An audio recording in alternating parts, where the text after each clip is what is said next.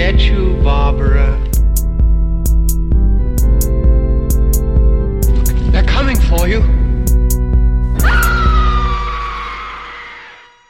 Hallo und herzlich willkommen zur 22. Episode von Devils and Demons. Ich bin der Christian und an meiner Seite ist natürlich wieder der Pascal. Hallo. Und ähm, wir haben uns überlegt, was könnten wir als nächstes machen? Welches Genre haben wir noch so gar nicht angerissen und besprochen? Da sind uns so einige Sachen aufgefallen. Aber etwas, ähm, ja, etwas überraschend war es dann tatsächlich doch, dass wir noch nie über Found Footage oder Mockumentaries geredet haben, weil das ja doch in den letzten Jahren sich eigentlich, na gut, mittlerweile hat sich schon wieder ein bisschen abgenutzt, aber es war für ein paar Jahre lang ja eigentlich das, das Genre, zumindest das kommerziell erfolgreichste mhm. und beliebteste Genre im Horrorfilm, Subgenre. Und da haben wir uns dann auch was rausgepickt, was vielleicht nicht jeder kennt und was jetzt nicht unbedingt äh, Blair Witch Project und Paranormal Activity heißt, aber dazu später mehr. Ähm, generell erstmal zum Thema Found Footage an sich. Äh, Pascal, vielleicht für die Hörer mal kurz, wie kann man das am schnellsten kurz abreißen? Was ist ein Found Footage Film? Was unterscheidet ein Found Footage Film von einem normalen Spielfilm? Ja, genau, der Found Footage, das, der Name sagt es ja eigentlich schon, dass ähm, du quasi die Illusion erzeugst, dass dieser Film auf realen Begebenheiten basieren kann oder zumindest, dass irgendwo Material von Amateur-Videoaufnahmen gefunden wurden und diese dann im Endeffekt einfach der Film sind. So, das heißt quasi, wie man kann ja das bekannteste Beispiel Blair Witch Project nehmen.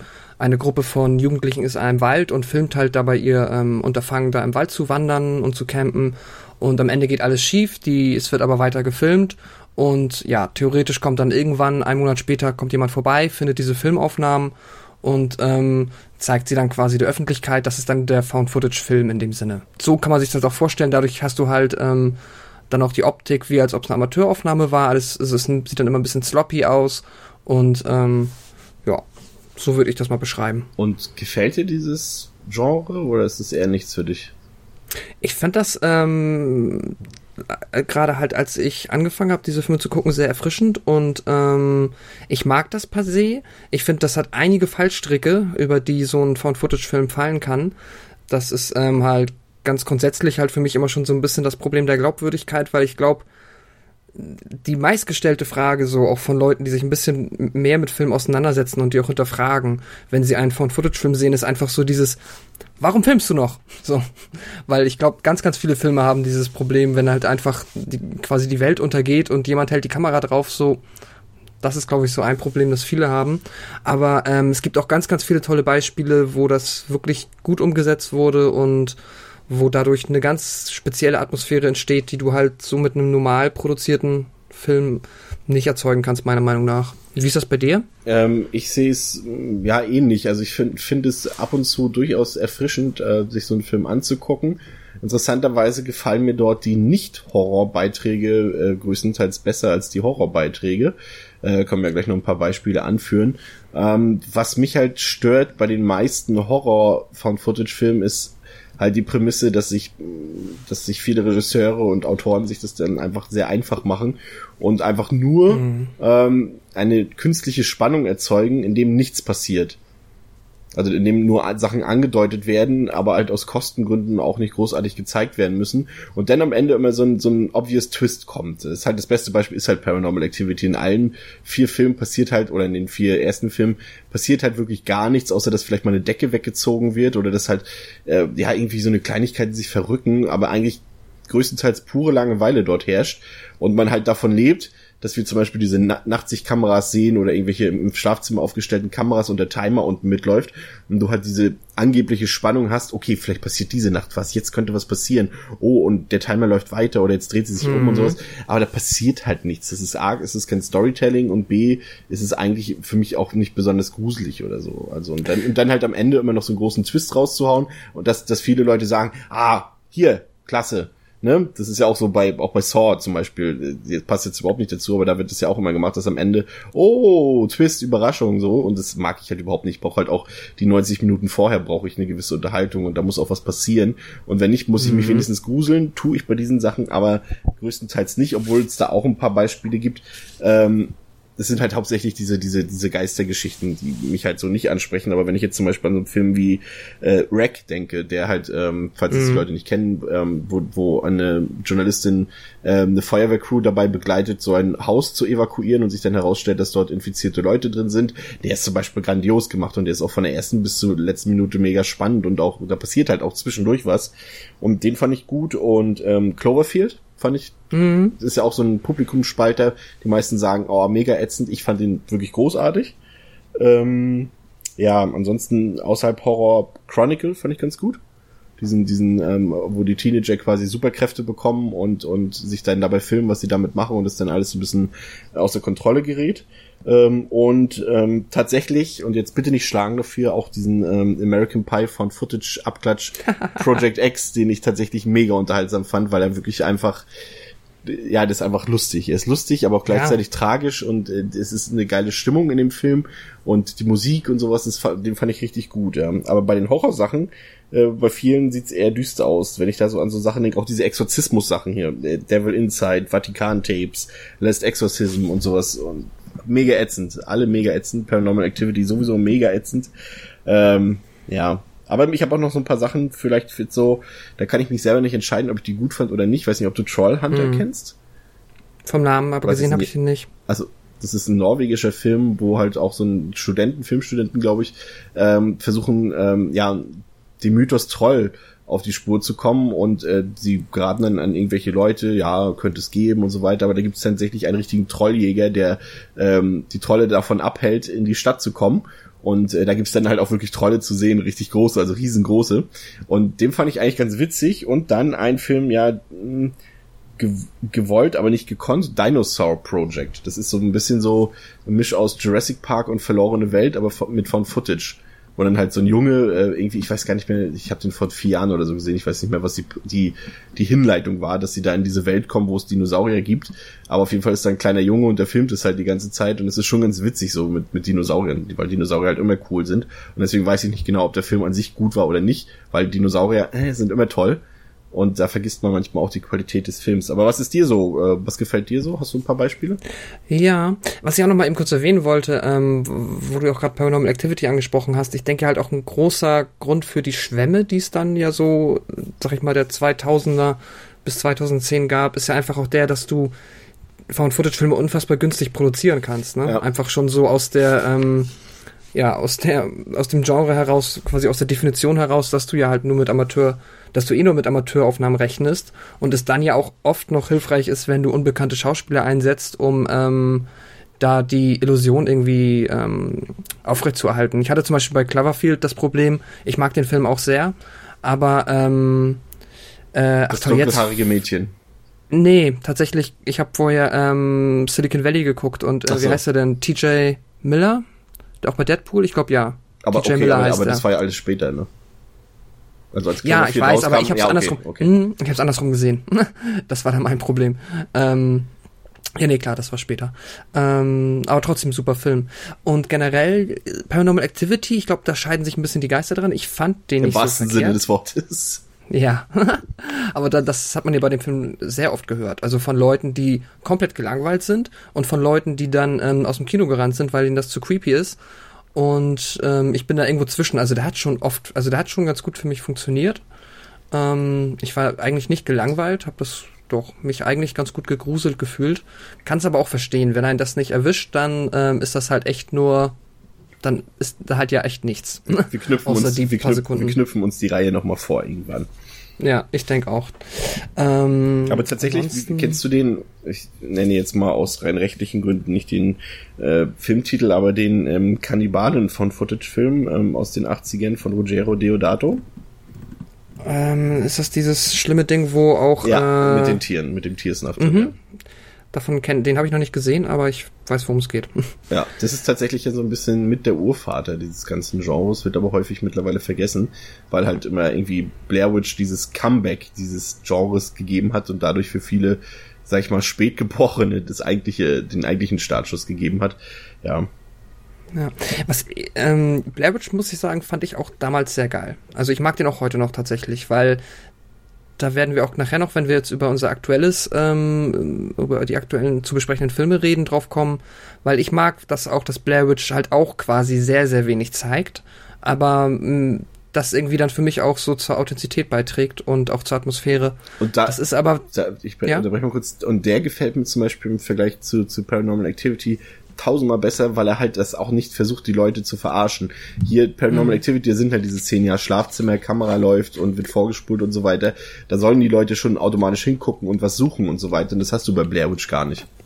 Dass da so nee, gezwungen eben. irgendwelche Szenen gemacht werden, wo jetzt was passieren könnte.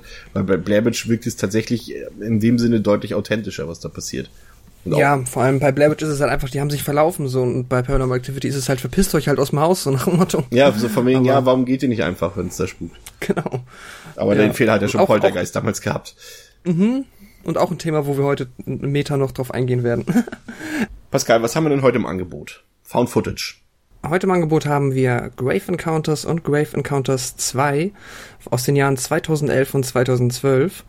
Und ja, wir beginnen einfach mal mit dem ersten und dazu einmal die Inhaltsangabe.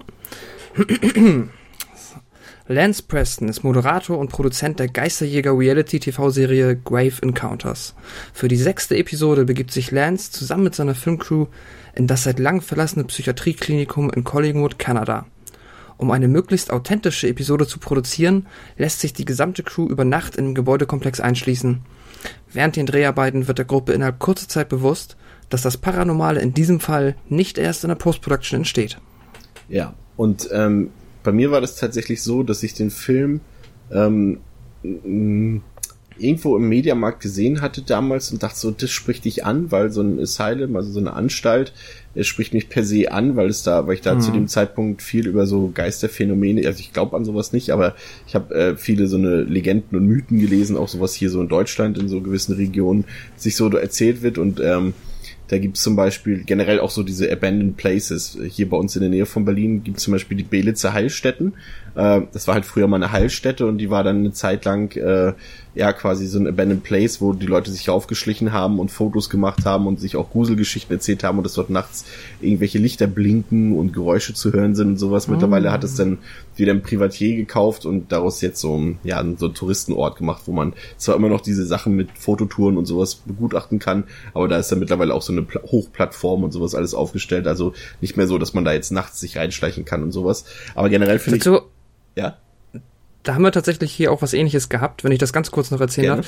Ähm, und zwar war das hier bei mir ganz, ich wohne hier in Hamburg. Und in der Nähe gab es das alte ähm, Barmbecker Krankenhaus. Und da haben wir auch irgendwann entdeckt, dass das halt äh, stillgelegt ist.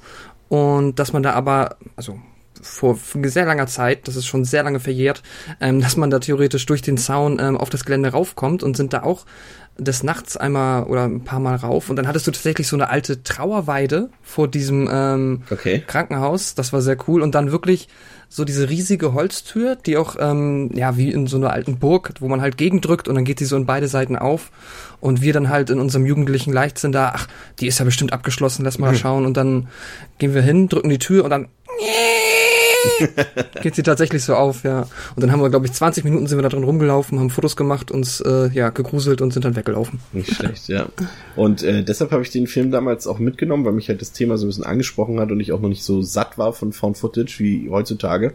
Und hm. ja, tatsächlich hat sich der Film für mich zu so einem kleinen Guilty Pleasure im Horrorbereich entwickelt. Ähm, und das, ja, das Gute ist daran, dass, äh, was mir halt daran gefällt an dem Film ist, dass er im Gegensatz zu dem, was ich vorhin gesagt habe über Paranormal Activity, hier zwar natürlich auch so eine gewisse Exposition hat von so, sagen wir mal, 20, 30 Minuten vielleicht, ähm, dass dann ab dort aber auch dauernd Sachen passieren und dass auch diese, mhm. diese böse Gefahr, die dort offensichtlich ist und äh, die da permanent äh, vor, vorhanden ist, dass die halt auch sichtbar wird und so körperlich wird.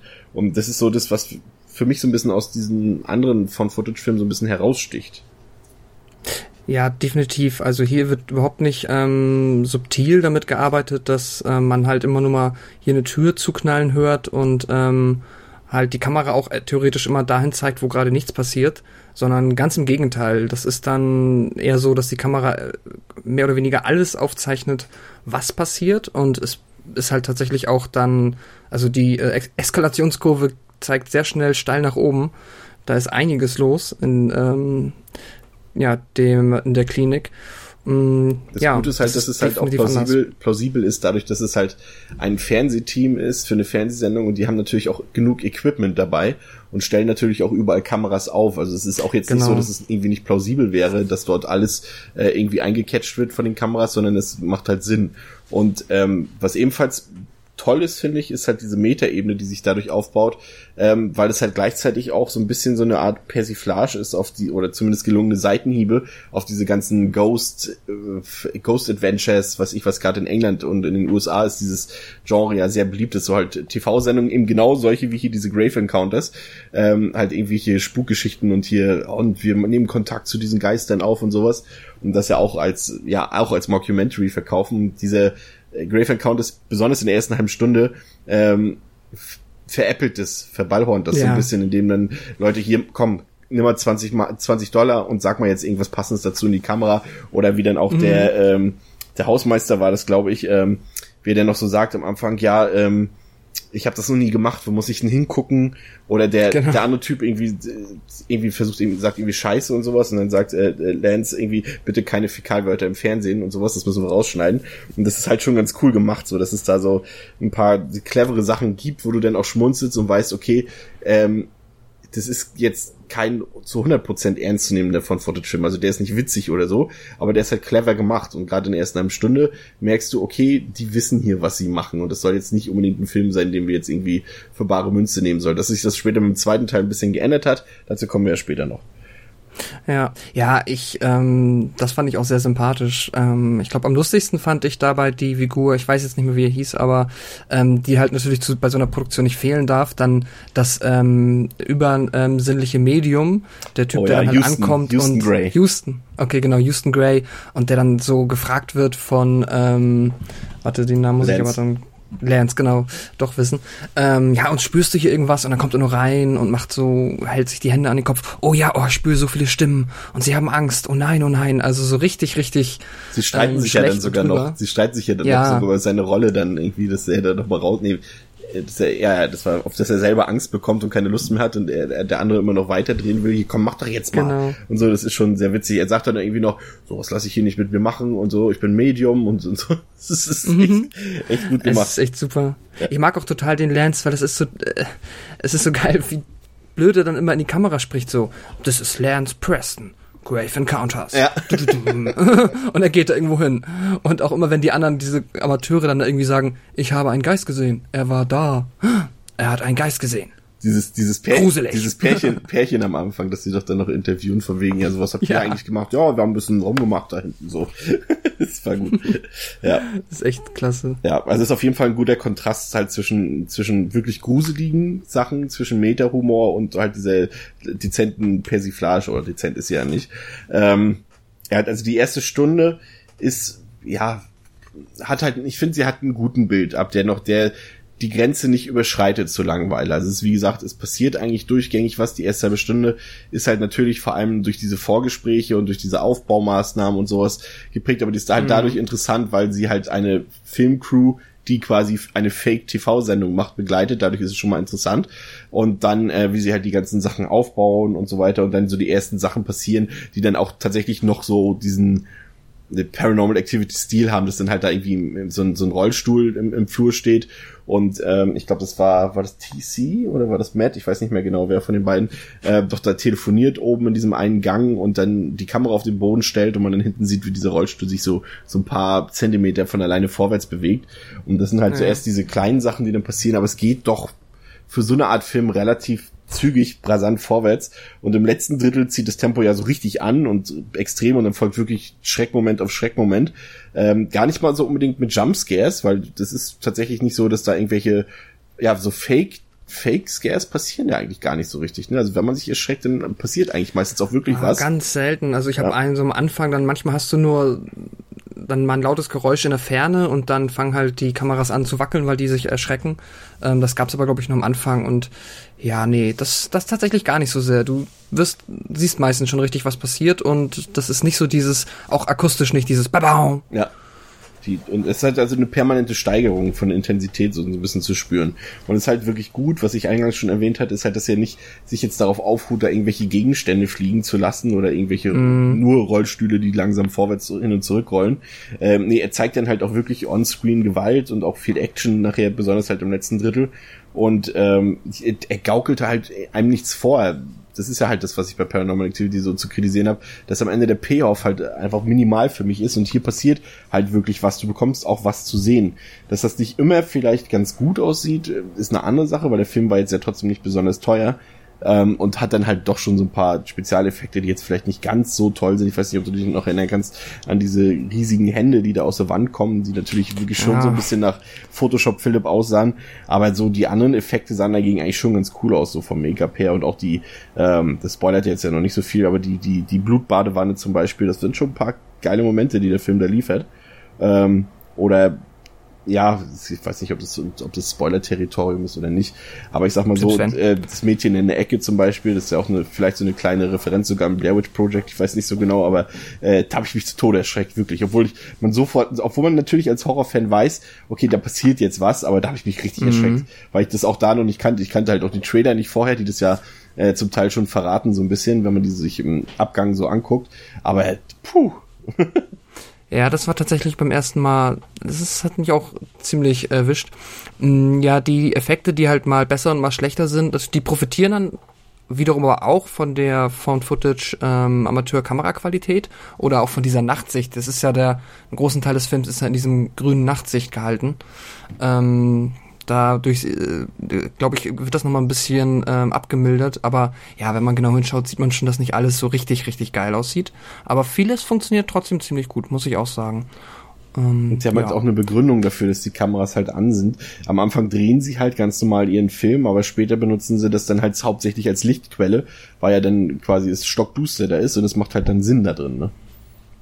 Ja, das stimmt. Es gab da natürlich auch schon Momente, wo dann ähm, mal die eine, das eine einzige Mädel aus der Gruppe mal gefragt hat, warum er jetzt noch filmt so. Weil ich glaube auch, ich kenne mich jetzt nicht so gut mit Kameras aus, aber vermutlich hätte man auch irgendwie das Licht anbekommen, ohne dabei ähm, filmen, aufzunehmen, ja. was vielleicht sogar noch Strom gespart hätte unter Umständen. Ähm, das ist so ein bisschen, das kratzt so ein bisschen an der Glaubwürdigkeit, aber whatever. Ähm, es ist schon mal ein Setup, wo man es am ehesten nachvollzieht, dass die Menschen die ganze Zeit filmen. Wie fandst du die Darsteller? Die Darsteller fand ich, ähm, also besonders den Sean Watcherson, der den Lance spielt, den fand ich ziemlich, ja, eigentlich ganz cool. Da hat es natürlich auch so ein bisschen leicht gehabt, dadurch, dass er halt, es ist immer cool, ne, wenn man als Schauspieler einen Schauspieler spielen soll oder einen Moderator, der das aber vielleicht selber nicht so gut kann, ne, ist es halt irgendwie auch nicht so schwer und dann ist es halt eher lustig oder beziehungsweise fast schon gut gemacht, wenn er dann halt ein bisschen goofy rüberkommt. Aber auch später, wenn es dann halt zur Sache geht, das haben die eigentlich alle ziemlich gut hinbekommen. Den ähm, heißt Mervyn Mondesir, das war der TC, das war so ein bisschen der coole Haut drauf Typ. Der ähm, ja so ein bisschen der harte der Gruppe, den fand ich auch solide. Auch das, also ja, eigentlich habe ich da keinen Totalausfall. Ich finde die alle relativ okay. Also die können das so, bekommen das gut hin. Das, was sie machen sollen, ist natürlich jetzt halt auch ähm, ja relativ eindimensional. Aber mein Gott. Ja, also auf Charakter Charaktere an sich legt er natürlich keinen Wert. Ist auch bei dem Film völlig nee. überflüssig eigentlich. Nee, du hast halt, genau, du hast diese ganz Standard, ne, du hast halt den Tech-Nerd, das äh, Mädel mit der Kamera, den ähm, harten Typen und den Moderator, der halt ein bisschen, ähm, ja, flachsig ist. Ich, wenn ich, also, was mir ein bisschen aufgefallen ist, ist halt am Ende, dass er, obwohl er ja nicht lang, keine lange Laufzeit hat, vielleicht doch hätte ein bisschen kürzer sein können, dann wäre der, glaube ich, noch effektiver. Aber ansonsten ist es schon so ein Film, der, äh, bei mir, also das ist jetzt kein überragender Film, das ist ein, ein, ein mehr als durchschnittlicher, ein wirklich ganz guter Film, ähm, aber der für, in diesem Genre für mich tatsächlich schon zu den, äh, ja, zu den wirklich besseren gehört. Also das ist so ein Film, den habe ich jetzt bestimmt schon zwei, drei Mal mittlerweile gesehen und äh, mhm. äh, der macht mir einfach Spaß. Also ich kann gar nicht unbedingt beschreiben, na gut, wir haben schon ein paar Argumente genannt, warum das so ist, aber der hat einfach so einen, so einen gewissen Flow, der ihn halt nie langweilig werden lässt, der auch nicht, nicht also der zeigefreudig ist, was, was die Action angeht und was die Horrormomente angeht. Und, und das ist so, ja, vielleicht ist es halt das, was mich dann anspricht letztendlich bei Found Footage und das trifft der Film vielleicht dann wirklich äh, Nagel auf den Kopf. Ja. Ähm, nee, kann ich komplett nachvollziehen, weil dadurch, dass du halt, nachdem du ihn das erste Mal gesehen hast, ja sowieso schon so ein bisschen weißt, womit du es zu tun bekommst, dann, es macht doch diese ganzen Ideen, die er hat, ne? Es ist halt immer relativ, das Muster ist ja ein relativ gleichbleibender Rhythmus. Das heißt, du hast mal ein bisschen ausruhen, dann passiert wieder was krasses, dann ruhen sie sich wieder aus, dann passiert das nächst krassere. Und davon ja, gibt's, da gibt's eigentlich keine richtigen Rohrkrepierer, die halt überhaupt nicht gruselig sind und dafür aber schon auch einige ziemlich cool umgesetzte Spezialeffekte und Ideen und die machen halt einfach Spaß, ne? So, das guckt man sich einfach gerne an, auch wenn man schon weiß, was passiert. Da sind dann halt so diese, ich glaube, so etwas, was der Film des Öfteren einsetzt, ist ja dieses, ähm, diese Gesichtsverzerrung halt, so dass dann halt jemand in die Kamera guckt aus der Ferne, den sie gerade entdeckt haben, und auf einmal verformt sich das Gesicht so ganz seltsam. Ähm, das sah fast so aus wie so ein Comic-Geist. Mega gruselig. Ja, das ist ziemlich cool gemacht. Ähm, ja, und das funktioniert. Das Einzige, was ich leider gemerkt habe, ist, dass halt tatsächlich so in der letzten halben Stunde, ähm, dadurch, dass der Film halt überhaupt nicht subtil, sondern sehr ähm, aus vollen Kanonen mit diesen coolen Ideen in die Kamera schießt, so nach dem Motto, ähm, dass das bisschen halt, äh, ja, dass es mich dann irgendwann so ein bisschen nicht mehr erwischt hat, weil ich es, der Film eskaliert so schnell, dass es am Ende auch nicht mehr wirklich krasser wird, sondern er immer nur quasi mit der gleichen Intensität dich weiter mit solchen ähm, Gruselmomenten in diesem Haus ähm, ja, ja, befeuert. Der Spannungsbogen geht halt wirklich so steil bergauf und bleibt dann oben mhm. sozusagen. Oder sagen wir nicht, genau. nicht mal unbedingt der Spannungsbogen, so dieser Thrillbogen. Und, und da hast du völlig recht. Ähm, eine Sache auf jeden Fall, die ähm, vielleicht tatsächlich absolute Geschmackssache sein könnte. Da würde ich dann aber doch mal ganz kurz bitten, die Zuhörer vielleicht, äh, ich markiere es dann auch in den Show Notes, äh, ein bisschen vorzuspulen bis zu der Marke, wie es dann im Text beschrieben ist. Ich würde nämlich gerne, also jetzt Spoiler, ganz kurz. Ähm, mhm. Wie fandst du denn jetzt, ich meine, das ist ja letztendlich eine der wichtigen Sachen, diese, diese Art, ähm, ja, diese diese surreale Idee, dass sich diese Architektur verschiebt, so ein bisschen, ja auch so ein bisschen wie bei Cube, dass quasi so eine, die Realität manipuliert wird und mit alternativen Dimensionen und Zeitmanipulation. Wie fandst du das? Ich fand das cool. Ich habe ein bisschen damit gerechnet am Anfang, als sie dann ähm, ja, um den Twist auch nochmal zu erklären, es geht ja darum, dass sie halt theoretisch um 6 Uhr morgens dann von dem äh, Kenny, heißt er, glaube ich, der sich da um dieses Anwesen kümmert, hätten abgeholt werden sollen.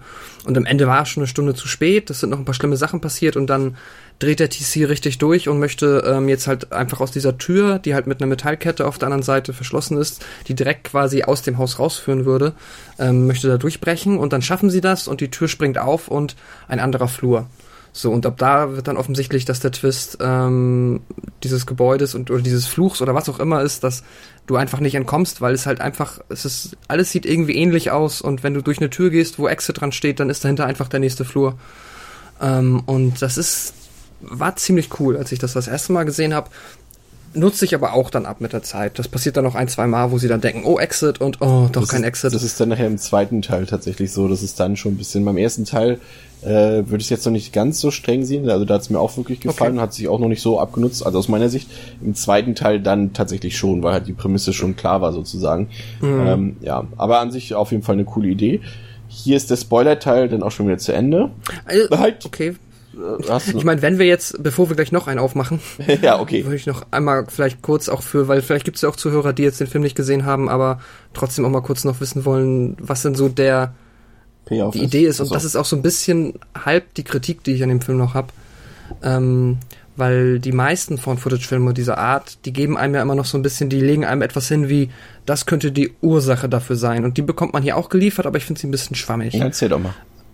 Ähm, Im Endeffekt geht es dann ähm, um den Antagonisten, der dann später auch noch genannt wird, um Arthur Arthur Friedkin. Das ist ein Doktor, der früher dort ähm, gearbeitet hat, als die Klinik noch in Betrieb war. Und der hat einerseits äh, sehr perverse medizinische Experimente an Patient Patienten und auch Mitarbeitern ähm, durchgeführt und sich wohl auch für äh, schwarze Magie und satanische Rituale interessiert, was dann, das wird jetzt auch nicht wirklich erklärt, wie genau, aber was auf irgendeine Art und Weise dann ähm, damit zusammenhängt, dass dieses Haus jetzt so obviously total verflucht ist. Und ähm, das merken die dann am Ende noch. Lance unter, ähm, trifft dann halt so als quasi letzter Überlebender ähm, auf die alten Räume, wo diese Experimente stattgefunden haben ähm, sieht einige Fotos und so weiter und dann klärt sich das so ein bisschen auf. Ich finde das nur ein bisschen schwammig, weil diese Klinik ist zwar verlassen seit einigen Jahren, aber wir haben ja am Anfang gesehen, da ist mindestens einer, der da immer den Rasen mäht ja. und das ist halt so ein bisschen, und wenn da auch andere Jugendliche waren, die da wirklich vielleicht mal waren, ich meine, so ein bisschen come on. Das war halt so, es ist sehr schwammig, weil. Ja, das, das spielt dann irgendwie keine Rolle mehr, ne, dass da halt schon ja. scheinbar viele Leute waren, dass da ein Hausmeister ist, dass da ein Gärtner ist und da werden bestimmt schon ab und zu mal Leute drin sein und dass die dann irgendwie ja, da, da das nicht zu spüren bekommen haben.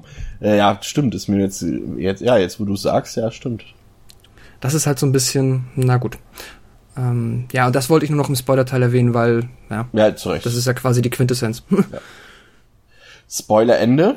Ähm, finden wir für diesen Film ein Resümee. Eigentlich war das Resümee schon eigentlich genannt äh, vor dem Spoiler-Teil. Also für mich ist es tatsächlich ein durchaus gelungener Found-Footage-Film, den ich gerne gucke, der mir Spaß macht, der unterhaltsam ist, der natürlich ein paar Schwächen hat, ähm, aber welche, die ich ihm verzeihen kann und äh, ja, gute Unterhaltung. Mhm. Äh, dreieinhalb Sterne. ähm, nee, ich finde, das ist auch wirklich ein. Ich habe den ja vorher nicht gesehen, das war abermals eine äh, Hausaufgabe oder wie auch immer eine Neuentdeckung für mich jetzt im Zuge des Podcasts. Und habe auch definitiv meinen Spaß mit dem Film gehabt. Ähm, fand die Effekte ziemlich cool, mochte die Figuren überwiegend. Ja, halt so ein paar Kleinigkeiten, die mich gestört haben. Aber ähm, ja, ich würde da auch mit dir gehen und dreieinhalb Sterne geben. Sehr gut. Ja, ähm, der Film war tatsächlich relativ auf dem Heimkinomarkt erfolgreich und so hat man relativ schnell äh, Nachfolger hinterhergeschoben, ein Jahr später schon. Ähm, die Regie vom ersten Teil war von den Vicious Brothers, das sind zwei äh, Freunde, die zusammen halt Filme machen, die auch den anderen Found-Footage-Film gemacht haben, Extraterrestrial zum Beispiel. Ähm, und die haben hier das Drehbuch geschrieben, aber Regie hat jetzt jemand anderes geführt, John Polikin. Und worum geht's im zweiten Teil, Pascal? Ja, jetzt wird's ein bisschen interessanter. Ähm, dazu, ich erwähne vorher noch mal ganz kurz, dass der erste Film zwar 2011 gedreht, aber die ähm, Story eigentlich 2003 gespielt hat. Das haben wir nämlich bisher nicht erwähnt. Das wird nämlich jetzt wichtig. Also, die Geschichte von Grave Encounters 2. Alex White ist Filmstudent, angehender Regisseur und ein Horrorfilmfan.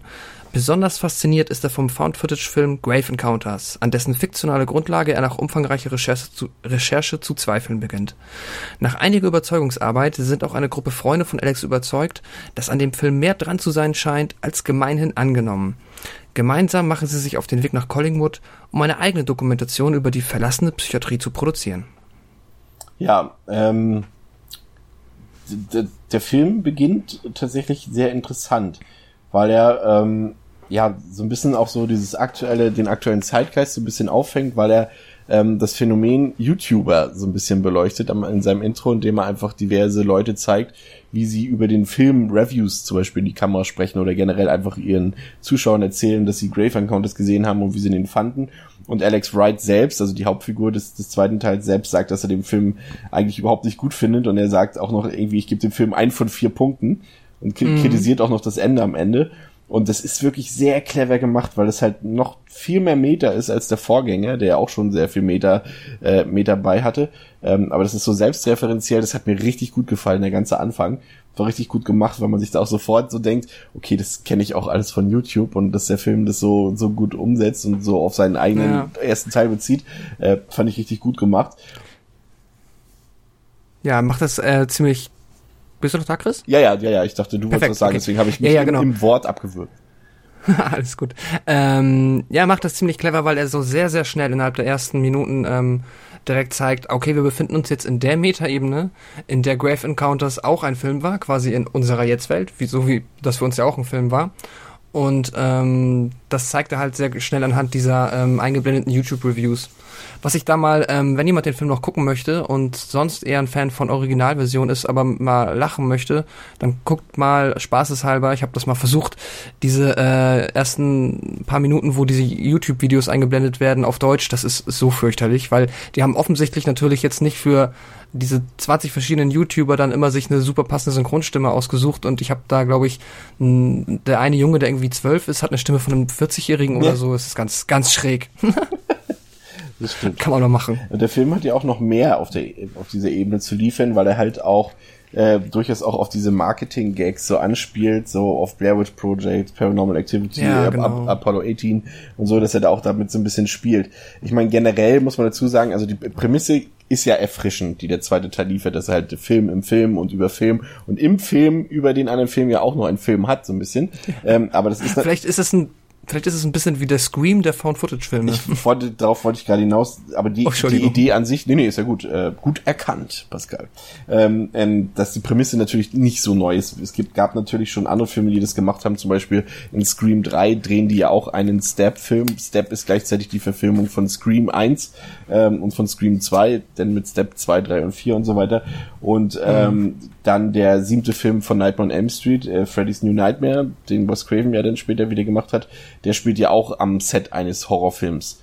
Und ähm, das ist dann natürlich hier in dem Sinne was Neues, weil es halt gemixt ist mit Found Footage, ne?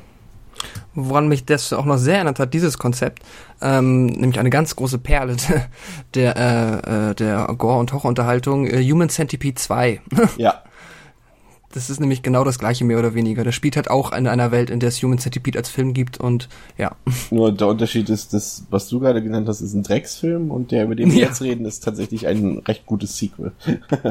Ja, das stimmt allerdings. Ähm, ja, ich würde zunächst vielleicht gerne mal auf die Charaktere eingehen, die jetzt hier eine Rolle spielen.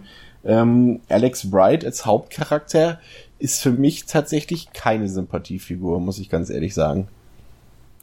Nee, die ist aber auch so ein bisschen, bisschen vage gezeichnet. Also man muss sich das so vorstellen, Alex White ist halt so ein bisschen der, so eine Mischung aus, er ist ein Nerd, er ist aber auch so ein bisschen cool, weil er ist halt auch an der Filmschule und wird Regisseur und er, wenn er am Set ist, das sieht man auch in ein, zwei Szenen, dann ist er auch schon so ein bisschen cocky und ähm, ist durchaus auch beliebt vom Ding. Ähm, ja, er ist halt so ein Mischmasch. Und er hat aber auch so eine Art, ja, so eine, ähm, ja, ist, er ist, ist, ist nicht sehr gut darin, sehr sympathisch rüberzukommen, sag ich mal. Ich glaube, das meinst du auch so, ne? Ja, vielleicht liegt es daran, weil er, weil er selber vor der Kamera nicht so, nicht so wirkt, wie er im echten Leben ist, aber er wird halt permanent gefilmt und deswegen kommen halt nur seine schlechten Seiten vielleicht zur Geltung.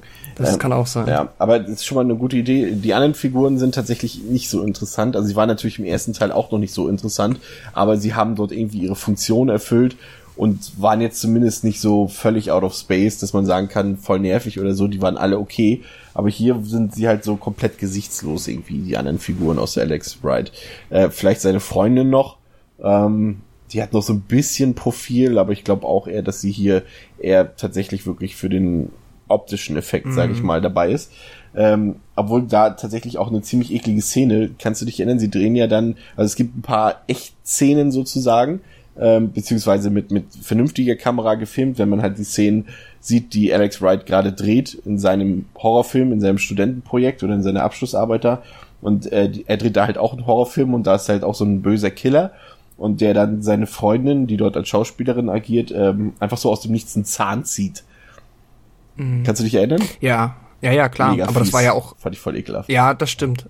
Das stimmt. Aber es war ja auch kein echter, also das war ja auch nur, Ja, ja, klar, fake, aber, aber, aber, aber es kam einfach so unerwartet und ich dachte so, nein. Weil, Ja, aber das, äh, genau, wenn man halt den ersten gesehen hat, das ist ja halt dann, ähm, ja, denkt man, hä? Warum suddenly Wrong Turn so? ja, der, der Film, übrigens, das wusstest du vielleicht nicht, deswegen erzähle ich es dir jetzt, ist ein, tatsächlich mal ein Trivia-Fact, mehr oder weniger. Ähm, der Film zeigt ja, ja, das sollte man, okay, können das auch ein bisschen, bisschen der Reihenfolge nach erzählen. Äh, Alex forscht ja erstmal nach, er, äh, er schaut nach, wer hat diesen Film gemacht, wer hat ihn produziert, redet, versucht ein Gespräch mit dem Produzenten zu finden und äh, sucht auch die Schauspieler, besucht sie zu Hause, wo sie natürlich nicht aufzutreffen sind. Und ähm, er ist dann ja bei der Produktionsfirma von Grave Encounters 1 und dort erzählt der Produzent, der halt auch die das Intro spricht zum ersten Teil, das haben wir dann ganz, vorhin ganz vergessen zu erzählen, ähm, dass ähm, der Produzent zu ihm sagt, ja, und, und hier, das sind nämlich die Regisseure, die Vicious Brothers. Und dann sagt er so, hä, aber die sind noch da? Ja, aber die drehen unseren Film ja gar nicht. Das sind einfach nur Leute, die wir dafür, die, die wir herhalten lassen dafür, dass wir sagen können, ach, die haben den Film gedreht, so, aber die können eigentlich gar nichts, spart auch Geld. So in dem Sinne. Das fand ich, das fand ich gut. Dass die, und das waren halt auch die, die Vicious Brothers, also die Regisseure vom, vom Original. Und äh, ja, er sagt doch noch so irgendwo, ja, und diese Leute hier, die brauchen ja nicht mal eine Gewerkschaft oder eine Versicherung. das fand ich gut. Ja, das stimmt, genau. Ja, das, das ist sowieso ganz, ja, ganz lustig. Die, also die Idee überhaupt, dass er dann echt dann dahin fliegt zu diesem Jerry Hatfield, der ja der Produzent ist und den da irgendwie beim Dreh von einem Musikvideo ähm, auflauert, um ihn da ein paar Fragen zu stellen.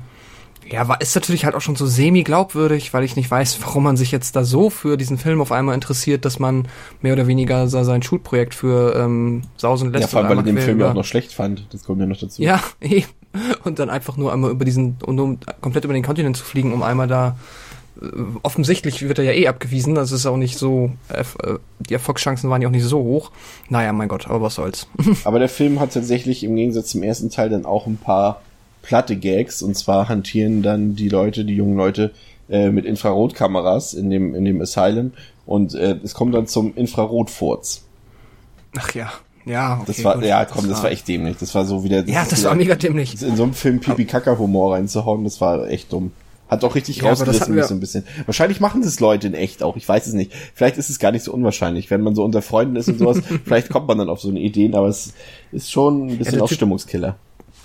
Der ähm, Typ, das war ja auch der ähm, Kumpel da von ihm, der Trevor. Und das war ja halt auch die ersten zehn Minuten da in der, meiner Meinung nach, ein bisschen zu langen Exposition. Ähm, ja. Der halt da aber schon der Duschback ist, der ihm dann halt auf der Party irgendwie da die, ähm, ich sag's immer so, die Klöten ins Gesicht hält, während er eingeschlafen ist. Das ist halt so der Assi. Ähm, ja, so ist jetzt auch nicht mega originell, aber gut. Du hast ja vorhin gesagt, dass das schon ein bisschen komisch wirkt, dass er dann halt äh, dafür sein, sein sein, sein Studenten Studiumsfilm da abbricht. Das ist wirklich ein bisschen komisch, wenn man so drüber nachdenkt. Er sagt selber so, ja, hier mit dem Slasher, ich bin so unzufrieden, der ist so wenig innovativ. Unterdessen mhm. will er eigentlich eine Neuauflage von Grave Encounters drehen. Was ja auch nicht besonders ja. innovativ ist. Das ist halt so irgendwie schon ein bisschen seltsam. Ja, ich meine, man muss das vielleicht nochmal kurz erklären, weil es ist jetzt tatsächlich durch diese ganzen Metaebenen ist es nicht es ist nicht kompliziert, wenn man ihn guckt, aber ich glaube, wenn man drüber spricht, könnte das ein bisschen verwirrend kommen, weil äh, der ähm, Produzent hat ja auch zu ihm dann gesagt, dass das, also, oder soll ich das noch nicht erzählen? Das doch, ist okay, doch, oder? Doch. Ja, also der Produzent, den trifft er dann ja und der hat dann zu dem Alex gesagt, du, ähm, das sind wirklich echte Szenen gewesen und das hat nur ist quasi nur unter Verschlossenheit geblieben, weil wir halt die Leute, also die Verwandten von den Schauspielern haben NDAs, Non-Disclosure Agreements unterschreiben lassen, damit die halt quasi gegen eine Geldzahlung ähm, quasi die Klappe halten. Und er als Produzent hat das auch nur veröffentlicht, weil er halt kurz vorm Bankrott stand und das ja offensichtlich irgendwie ziemlich heftig war, was er da auf diesem wirklich realen Found Footage dann seiner Meinung nach gefunden hat. Ähm, genau, und deswegen reisen sie dann zu diesem Haus. Und das ist dann halt für mich aber auch wirklich dann die Sache, wo ich es auch noch nicht mal richtig glauben kann, weil der Alex hat's ja wirklich geglaubt. Also, wieso, wieso geht er dann da rein? Verstehst du das? Nee, aber das ist halt wieder dieser typische Effekt, den, von dem solche Filme leben, weil sie sonst gar nicht funktionieren. Ja gar nicht, ja, gar, gar nicht funktionieren könnten, ähm, wenn er gesagt hätte, ja, okay, dann gehe ich jetzt da nicht rein, Film zu Ende, so, so funktioniert's halt nicht. Ja, ne? nee, du, ich weiß, du hast schon recht. Und ähm, was ich dich nämlich auch fragen wollte, das ist nämlich, glaube ich, der größte Filmfehler. Wenn wir jetzt annehmen, unter der Prämisse, dass Grave Encounters 1 im Universum von Grave Encounters 2 real war, also das, was dort passiert ist, ist wirklich passiert, dann hat es ja aber auch wirklich Lance Preston gegeben, der diese ersten fünf Episoden, denn im ersten war das die sechste Episode, die sie drehen wollten, ja. gedreht hat und die hätten dann ja auch irgendwann mal ausgestrahlt werden müssen. Das heißt, theoretisch hätte man es dann ja schon drauf kommen können, ne? Wenn das jetzt halt wirklich überhaupt Grave Encounters gab als Serie. So, verstehst du, was ich meine? Nee, gerade noch nicht. Okay, also äh, im, äh, alle glauben ja im Universum von Grave Encounters 2, dass Grave Encounters 1 ein fiktiver Film ist. Genau. So. Und ähm, jetzt finden sie heraus, dass Grave Encounters 1 ein realer Film ist im Universum von Grave Encounters 2. Richtig. Aber das würde bedeuten, dass es auch die, Se die Sendung von Lance Preston, der ja Moderator ist von der Sendung Grave Encounters, im Film Grave Encounters, dass der ja auch wirklich fünf Episoden vorher schon produziert hat. Aber wird das dekliniert? Ja, also wird das irgendwie abgestrichen? Äh, abgestrichen, nicht schon abgestritten? Ja, indirekt schon, weil dann ist es ja, wäre es ja offensichtlich, dass wenn das eine, wirklich eine laufende TV-Serie gewesen wäre und dann auf einmal einfach ein Film kommt, der auch so heißt und da drin ist dann halt die Sechs und alle sterben, das wäre ein bisschen sehr seltsam, oder? Ich weiß ich meine, nicht. ja gut, wäre ein lustiger Marketing. Es gibt doch einen Firefly-Film. ja, okay. ja gut, ich weiß es nicht. Also kann natürlich sein, aber. Also ich weiß nicht, also ich verstehe, was du meinst, deine Bedenken, weil ähm, äh, dann zum Beispiel auch Alex selber hätte noch mal recherchieren können und sich vielleicht da irgendwie über die ja. Serie, wenn sie denn ausgestrahlt worden wäre, Und äh, ich gehe mal davon aus, wer sich so ein bisschen mit äh, dem TV-Geschäft auskennt, der weiß, äh, niemand lässt einen hier irgendwo sechs Episoden von der Serie drehen, ohne dass wenigstens der Pilot schon ausgestrahlt wurde. Ähm, Ja, eben. Ja, also ja, lässt sich auf jeden Fall drüber streiten. Da würde ich dir Du, durchaus recht äh, geben. soll jetzt auch gar nicht, also es ist nur, weil es mir aufgefallen ist und ich das mal erwähnen wollte, ähm, macht jetzt, äh, reißt den Unterhaltungswert des Films überhaupt nicht runter. Das ist überhaupt nicht schlimm. Was ihn ein bisschen runterreißt, ist tatsächlich, also äh, ist, dass er tatsächlich dann doch irgendwie das Programm vom ersten Teil nur halt nochmal mit anderen Figuren nochmal runterspult, was ja eigentlich immer so ein typisches Sequel-Phänomen ist, wenn wir jetzt nicht gerade von guten Sequels reden, ähm, wie der Parte 2 zum Beispiel, aber bei Horrorfilmen gerade explizit wird's ja immer und immer wieder repetitiv wiederholt, was schon mal erzählt wurde. Und das ist ja halt auch total so, also sie erleben quasi mehr oder weniger dieselben Sachen nochmal, die halt auch im ersten Film ähm, die Crew erlebt hat, nur dass halt so ein paar kleine Elemente dazukommen, dass sie zum Beispiel auch Kinder eine Rolle spielen, ähm, aber das ist, ja, ich weiß nicht. Und auch die Jumpscares sind für mich hier dann doch deutlich forcierter und vorhersehbarer. Also hier hat man dann wirklich, da merkt man auch, dass dann, vielleicht lag es auch an dem Regisseur, der jetzt hier ähm, Hand angelegt hat, ähm, dass ja, dass er dann doch wieder so ein bisschen klassischer das Ganze haben wollte. Also hier wird wirklich wieder sekundenlang angedeutet, kommt hier was, kommt hier was nicht und dann wieder laut, leise, hell, dunkel, erschrecken und so weiter. Das sind halt Sachen, die der erste Teil minimal gehalten hat und die sind halt hier wieder offensichtlich. Und das hat mich schon so ein bisschen gestört. Ja, das stimmt. Also diese ganze, ähm, ja, ich nenne das mal so diesen klassischen Rhythmus, den der erste halt dann da über 60 Minuten gemacht hat, ne? Immer dieses äh, irgendwo im Flur erschrecken, Ruhe erschrecken, das hat er hier auch, aber der macht es nicht so geschickt wie der erste. Da würde ich dir auch zustimmen. Das macht immer noch Spaß. Ähm, vielleicht besonders, wenn man die damals dann ne- mit einem Jahr Abstand gesehen hat. Ähm, aber ja, das ist ein bisschen weniger ähm, aufregend als im ersten, weil es ja halt auch das Sequel ist, ne? So ist es halt. Ja. Ähm, Genau. bessere Spezialeffekte hat der Film. Aus meiner Sicht. Also Ja. da ist es, man merkt, dass da ein bisschen mehr Geld reingeflossen ist. Tatsächlich nicht. Nee, ist nicht. Der Film nicht. hat ein kleineres Budget. Der erste hatte 2 Millionen und der hier hatte wohl nur 1,8. Ach so, dann waren vielleicht Aber- bessere Handwerker am Werk. Genau, das kann sein. Und er ist brutaler auch ein bisschen. Also hier wird dann doch schon ein bisschen rumgesplattert, auch gerade so ähm, ja gegen Ende. Da wollen wir jetzt nicht zu viel verraten. Also wir machen noch gleich einen kleinen Spoiler-Teil. Aber für die Leute, die sich jetzt nicht spoilern lassen wollen, also auch gegen Ende gibt's dann durchaus schon mal ähm, physische Gewalt, die dann auch schon deutlich für Blutspritzer sorgt, um es mal vorsichtig auszudrücken. Ähm, was mir auch gefallen hat, war dieser permanente Bass im Hintergrund. Also da läuft die ganze Zeit so eine leichte Bassspur im Soundtrack oder also der Film hat ja keinen Soundtrack, aber so ein waberndes Geräusch läuft da so ein bisschen fast durchgängig im ganzen Film mit. Und das hat bei mir so ein bisschen so Nervenkitzel erzeugt, sage ich mal. ähm, so eher so ein bisschen wie schlechter Vergleich jetzt, aber auch so wie bei Dunkirk zum Beispiel, dass da so gewisse, so. gewisse Geräu- Geräusche einfach gewisse Reize bei mir im Empfinden ausgelöst haben. Und so ist es hier bei Grave Encounters 2 auch so ein bisschen. Also wer, wer das Ah. vielleicht auf Blu-ray hat ähm, und da ein bisschen mit dem Sound umherspielen kann oder die, die, die Tonspuren hat, die guten, ähm, da soll er mal ein bisschen drauf achten. Das läuft die ganze Zeit so ein Bass im Hintergrund, also zumindest ab da, wo der Horror losgeht. Und äh, ja, doch, das ist ein kleiner Pluspunkt für den Film. Ähm, Ja, sowas hilft, ne? Ist halt auch wie bei Alien, die Nostromo, die atmet. Ja. Sowas hilft halt so einem ähm, klaustrophobischen Setting immer sehr. Genau, das Haus lebt, in dem Sinne so ein bisschen. Ähm, gehen wir vielleicht jetzt in den Spoiler-Teil über. Also ab jetzt ähm, spoilern Pascal und ich ein bisschen über einen gewissen Twist in der Geschichte und über das Ende. Äh, ihr spult dann einfach vor, ähm, die Shownotes verraten euch wohin. Also, Spoiler! Ja, ähm, für die, die drangeblieben sind, ähm, der Film hat insofern einen Twist, dass ein alter Bekannter aus dem ersten Teil in etwas komischer Gestalt wieder zurückkehrt. Pascal. Genau, denn ähm, nachdem dort, ich glaube schon zwei ähm, ihrer Freunde gestorben sind und sie, obwohl sie versucht haben übers Hotel, also sie sind tatsächlich einmal rausgekommen, das muss man noch dazu erwähnen, und ähm, sind zurück bis zum Hotel gekommen und dann mit dem Hotel, im Hotel aus dem Zimmer mit dem Fahrstuhl nach unten, Fahrstuhltür geht auf und wo sind sie? Wieder in der Klinik. Das fand ich ziemlich cool, muss ich sagen. Ähm, aber nichtsdestotrotz, worauf du hinaus möchtest, ähm, dann sind sie wieder dort in der Klinik und treffen dann nach kurzem Herumlaufen auf Lance Preston, der dann dort in ähm, ja kompletter manischer Einsiedlermanier mit mit ungepflegtem Bart und äh, irrem Blick, ja, rattenfressend quasi wartet.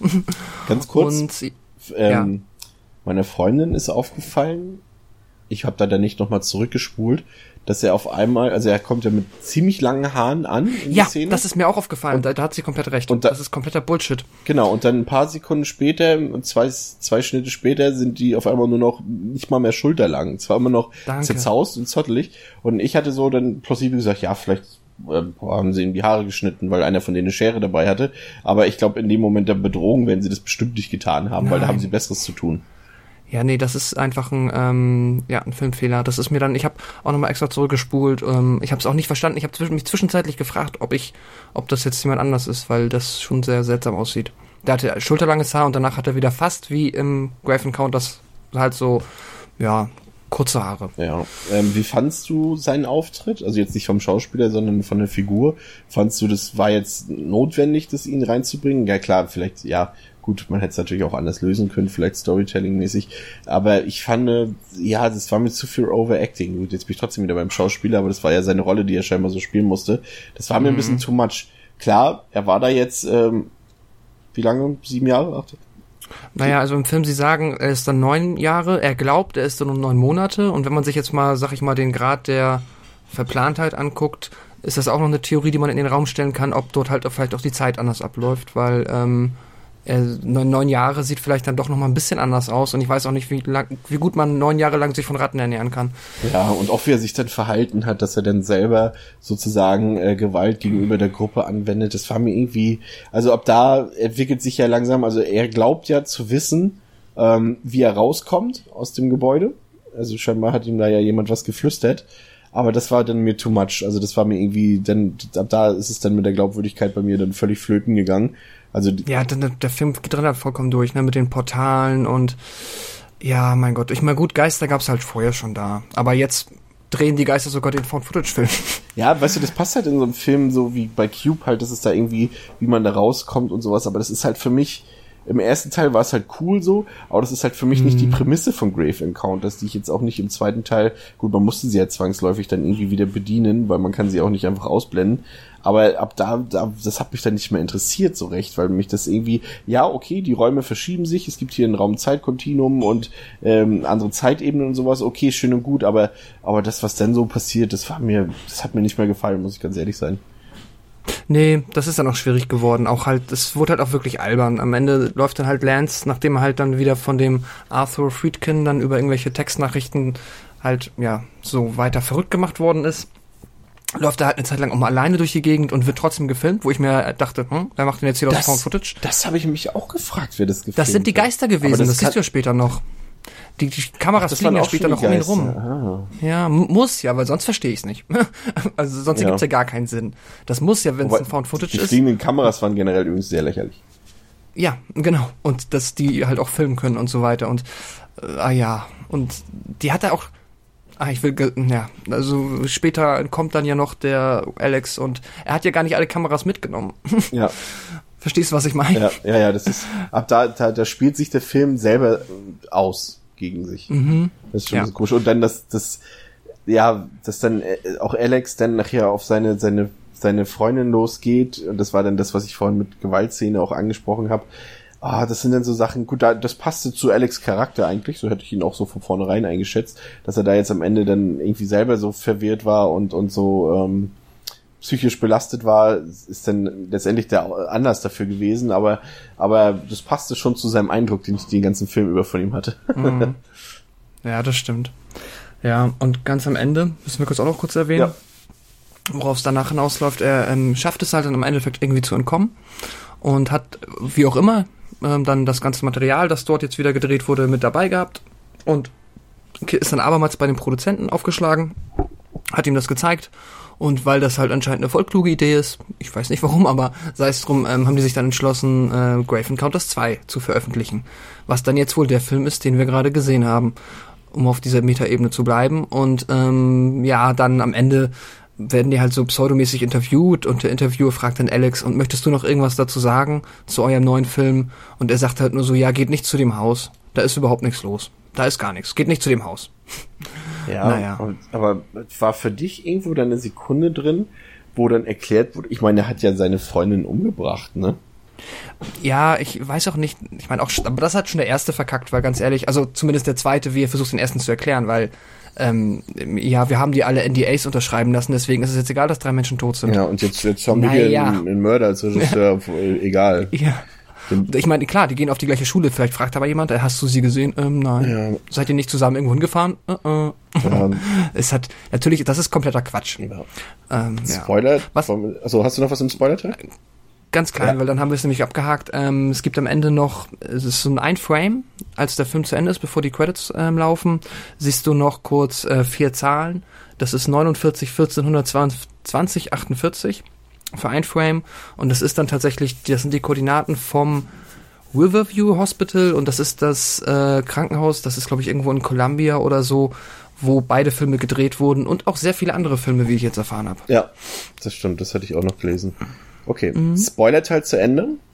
Ähm, ja, Resümee. Zweiter Film ähm, hat für mich, war noch okay, ähm, auch guckbar, auch gerade wenn du beide am Stück guckst, aber hat für mich in vielen Teilen nicht mehr so funktioniert wie der erste, weil ich A, die Figurenkonstellation nicht mehr so, ja, ich sag mal, sympathisch fand oder nicht mehr so mitfiebernd äh, oder mich zu Mitfiebern angeregt hat. Ähm, das Ende halt, ja, komplett die letzte halbe Stunde sa- mit dem Auftreten eines bestimmten Twists ähm, in der Figurenkonstellation, ab da hat für mich dann der Film dann stark nachgelassen und auch bis zum Ende hat es nicht mal aufgehört. Auch das Ende fand ich sehr schwach.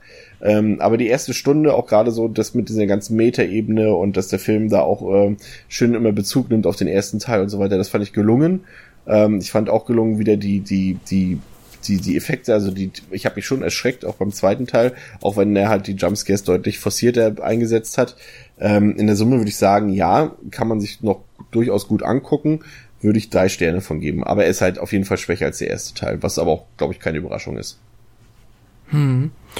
Ja, ich finde auch, also ich gebe dem Film auf jeden Fall ähm, und auch den Kreativen dahinter ein großes Lob für die Idee, dass mit dieser schon, also nicht super simplen Meta-Ebenen-Geschichte irgendwie aufzuziehen. Ähm, das finde ich cool, ist aber meiner Meinung nach halt leider dann an zu vielen Ecken doch nicht gelungen, weil das einfach ähm, dann nicht mehr glaubwürdig war. Ähm, ja, und ansonsten stimme ich dir zu, der Part dann später im Klinik kommen, wo es dann halt so wieder so ein bisschen abgeht, wie im ersten. Ähm, der ist super gut anzuschauen. Das Ende finde ich auch eher schwach. Ähm, ja, ich, ich habe dem jetzt 2,5 gegeben, weil ich, ähm, ja, was hatte der erste das bekommen halt von dir? 3,5. Ah, okay. Das ist schon eine Ecke besser. Ich finde ihn ein bisschen Ja. runder. Der zweite hatte echt eine coole Idee, aber ähm, ist dann halt vielleicht ein bisschen an der eigenen, ähm, ja, am eigenen Anspruch gescheitert. Ja, ein, jemand hat es ganz gut for- formuliert bei IMDb in den Kritiken. Ähm, gute Ideen in einem nicht so guten Film. Ja, tatsächlich. Okay, dann sind wir auch für heute schon durch. Ja, doch, tatsächlich fast eine Stunde über zwei doch eher unbekannte Filme, die ihr euch auf jeden Fall mal anschauen solltet. Ähm, Gerade damit wir uns vielleicht, ihr uns ein paar Tweets schickt, was ihr dann so für von Footage-Filme bevorzugt, ob ihr vielleicht doch sagt, oh, Paranormal Activity, wie könnt ihr nur so darüber reden, oder Christian zumindest so darüber reden, Pascal mag es ja auch scheinbar ein bisschen. Ähm, Und äh, schickt uns einfach mal eure Meinung. Gerade bei so einem Thema ist es doch, glaube ich, ziemlich interessant zu wissen. Ähm, und falls ihr vielleicht auch unbedingt mal einen bestimmten von Footage-Filmen hier besprochen haben wollt, könnt ihr uns das natürlich auch mitteilen. Ob wir das dann äh, am Ende umsetzen, ist eine andere Geschichte, aber als kleine Anregung auf jeden Fall herzlich willkommen. Ähm, ansonsten bedanken wir uns wie immer fürs Zuhören und auch äh, nochmal für das äh, tolle Feedback zu der letzten Episode, als wir über Filmsammlungen geredet haben. Ähm, das werden wir auch in unregelmäßigen Abständen wiederholen, dass wir dann halt auch mal übergeordnete Themen hier besprechen werden. Ansonsten war es das von meiner Seite aus. Ich wünsche noch eine schöne Zeit. Bis zum nächsten Mal bei Devils and Demons. Tschüss.